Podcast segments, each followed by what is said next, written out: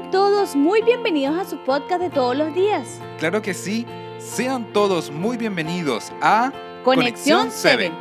El capítulo 2 de Mateo Miguel nos sigue relatando la historia del nacimiento de Jesús. ¡Qué bueno! Entonces coméntanos de qué se trata este segundo capítulo. La Biblia comenta que después de que nació Jesús, unos sabios procedentes del oriente llegaron hasta el rey Herodes a preguntar dónde estaba el nuevo rey porque querían adorarle. ¿Y qué le dijo entonces el rey Herodes? El rey Herodes al oír esto se preocupó porque pensó que querían quitarle su reinado. Entonces, en forma secreta, mandó a matar a todos los niños recién nacidos y pidió hipócritamente a estos sabios que si sabían algo de este niño que por favor le avisaran.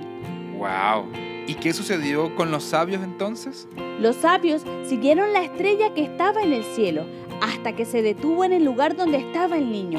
Y comenta la Biblia que se sintieron inmensamente alegres. Así que Miguel, si quieres tener más detalles, te invito a que por favor leas Mateo 2.11. Por supuesto que quiero saber más detalles, Laura. Dice Mateo 2.11 lo siguiente. Cuando llegaron a la casa, vieron al niño con María, su madre, y postrándose lo adoraron. Abrieron sus cofres y le presentaron como regalos oro, incienso y mirra. Lo que acabas de leer, Miguel, es un momento único de adoración. Estos sabios venían de lejos y no se sabe cómo conocían la profecía, pero identificaron la estrella como señal de que el Hijo de Dios habría de nacer. Qué interesante todo esto, Laura. Todo lo que recorrieron para adorar y estar presentes en el nacimiento del Mesías. Sí, y no solo eso, los regalos que presentaban tenían igual un gran significado especial.